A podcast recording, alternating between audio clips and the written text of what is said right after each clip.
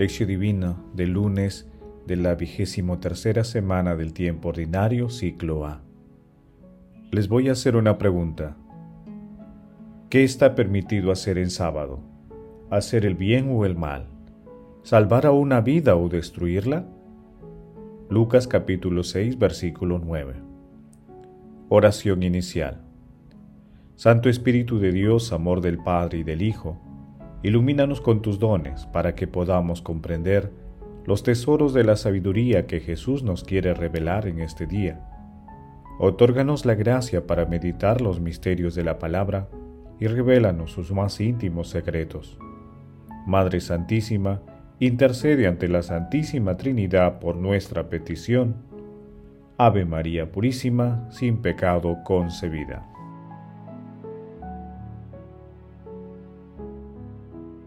Paso 1. Lectura. Lectura del Santo Evangelio según San Lucas capítulo 6 versículos del 6 al 11. Un sábado entró Jesús en la sinagoga y comenzó a enseñar. Había allí un hombre que tenía la mano paralizada. Los escribas y los fariseos estaban al acecho para ver si curaba en sábado y encontrar de qué acusarlo. Pero él, conociendo sus pensamientos, dijo al hombre que tenía la mano paralizada, Levántate y ponte allí en medio. Él se levantó y se quedó allí en pie. Jesús les dijo, les voy a hacer una pregunta. ¿Qué está permitido hacer en sábado? ¿Hacer el bien o el mal? ¿Salvar a una vida o destruirla? Y dirigiendo su mirada a todos, dijo al hombre, extiende la mano. Él lo hizo y su mano quedó restablecida. Ellos se pusieron furiosos y discutían qué habría que hacer contra Jesús. Palabra del Señor, Gloria a ti, Señor Jesús.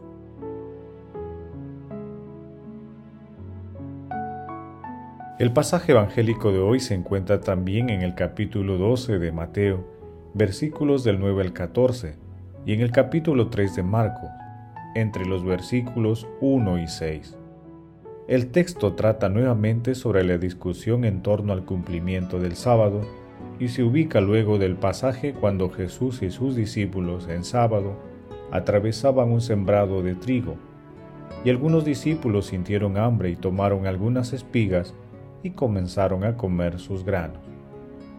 En dicho texto, los fariseos acusan a Jesús por infringir el descanso del sábado ante la necesidad de alimento. La segunda acusación la hacen en el pasaje evangélico de hoy, y está relacionada con la necesidad de la salud física, mental y espiritual. Los fariseos eran seguidores de la ley mosaica, que tenían 39 normas y 613 mandatos derivados de ella. Con un esquema así de riguroso, era casi imposible la práctica del amor y la misericordia de Dios. Era casi imposible atender las necesidades humanas. Al sábado legalista, Jesús propone el sábado mesiánico, en el que antepone el amor a Dios y al prójimo sobre todo, liberando al hombre de las ataduras humanas y mundanas. Nuestro Señor Jesucristo se declara al servicio de la vida. Meditación Queridos hermanos, ¿cuál es el mensaje que Jesús nos transmite el día de hoy a través de su palabra? Jesús en su infinito amor y misericordia es totalmente coherente con su palabra, colocando la salud y la vida en primer lugar, en especial atendiendo las necesidades humanas fundamentales de alimentación y salud espiritual, mental y corporal.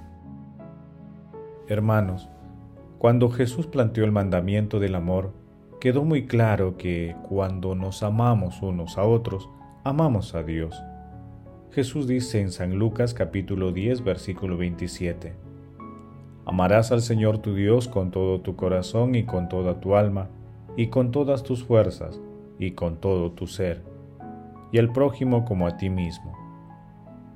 Por ello, en el amor de Dios, toda acción humana tiene que servir para el bien de la humanidad, y toda ley que no permite el desarrollo humano tiene que ser cuestionada y reformulada. Nuestro Señor Jesucristo nos invita día a día a convertir sus enseñanzas en acción cotidiana en nuestras familias, comunidades, trabajos, en nuestro planeta Tierra. Por eso, ante las ideologías que promueven la muerte, debemos asumir el desafío de la defensa de la vida y de nuestra fe, a través de la lectura orante de la palabra y de una práctica caritativa del amor de Dios. Hermanos, meditando la lectura de hoy respondamos, ¿defendemos la vida aún en circunstancias hostiles? Hermanos, que las respuestas a esta pregunta nos ayuden a hacer realidad el amor y misericordia de Dios, defendiendo la vida y ayudando a las personas más necesitadas. Jesús nos ama.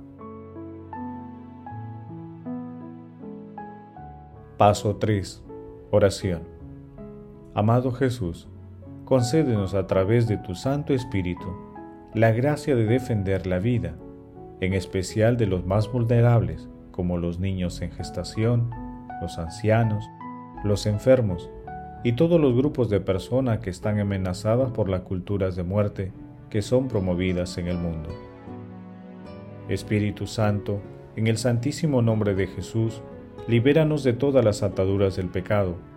Rompe una a una todas las cadenas intergeneracionales que nos atan al pecado y a los esquemas humanos, y multiplica nuestras acciones de amor hacia la defensa de la vida. Amado Jesús, concede a los difuntos de todo tiempo y lugar tu misericordioso amor para que lleguen al banquete celestial y no dejen que las almas de las personas moribundas se extravíen para que lleguen a tu reino. Madre Santísima, Madre de la Divina Gracia, intercede ante la Santísima Trinidad por nuestras peticiones. Amén. Paso 4. Contemplación y acción. El que me ama guardará mi palabra, y mi Padre le amará, y vendremos a él y haremos morada en él, dice el Señor. Hermanos, contemplemos a nuestro Señor Jesucristo con un comentario de San Juan Crisóstomo. La observancia del sábado traía a los hombres muchas y grandes ventajas. Por ejemplo, enseñaba a los judíos a ser más mansos y benévolos con sus familiares y compatriotas. Les hacía conocer la providencia de Dios y sus obras educaba gradualmente a los hombres para que se aplicaran a las cosas del Espíritu. Entonces Cristo, me diréis, ¿viene a abolir todas estas ventajas? Al contrario, bien lejos de abolirlas, Jesús amplía enormemente su alcance. Ha llegado de hecho el tiempo de enseñar a los hombres toda la verdad del modo más sublime y elevado. Ya no hay necesidad de que antiguas disposiciones aten las manos al hombre, que liberado del mal, vuela ahora hacia todos los bienes. Ya no es necesario un día especial para aprender que Dios ha creado todas las cosas, ni para volvernos más dóciles y humanos. Dado que ahora todos estamos llamados a imitar el amor mismo de Dios por los hombres. Sed misericordioso como es misericordioso vuestro Padre Celestial, dice Jesús. Lucas capítulo 6 versículos 36. Celebremos pues la fiesta, dice Pablo, no con levadura vieja, ni con levadura de maldad, sino con ácimos de pureza y verdad. Primera de Corintios capítulo 5 versículo 8. Vivamos pues también nosotros incesantemente en fiesta, y no cometamos pecado alguno esta es la verdadera fiesta.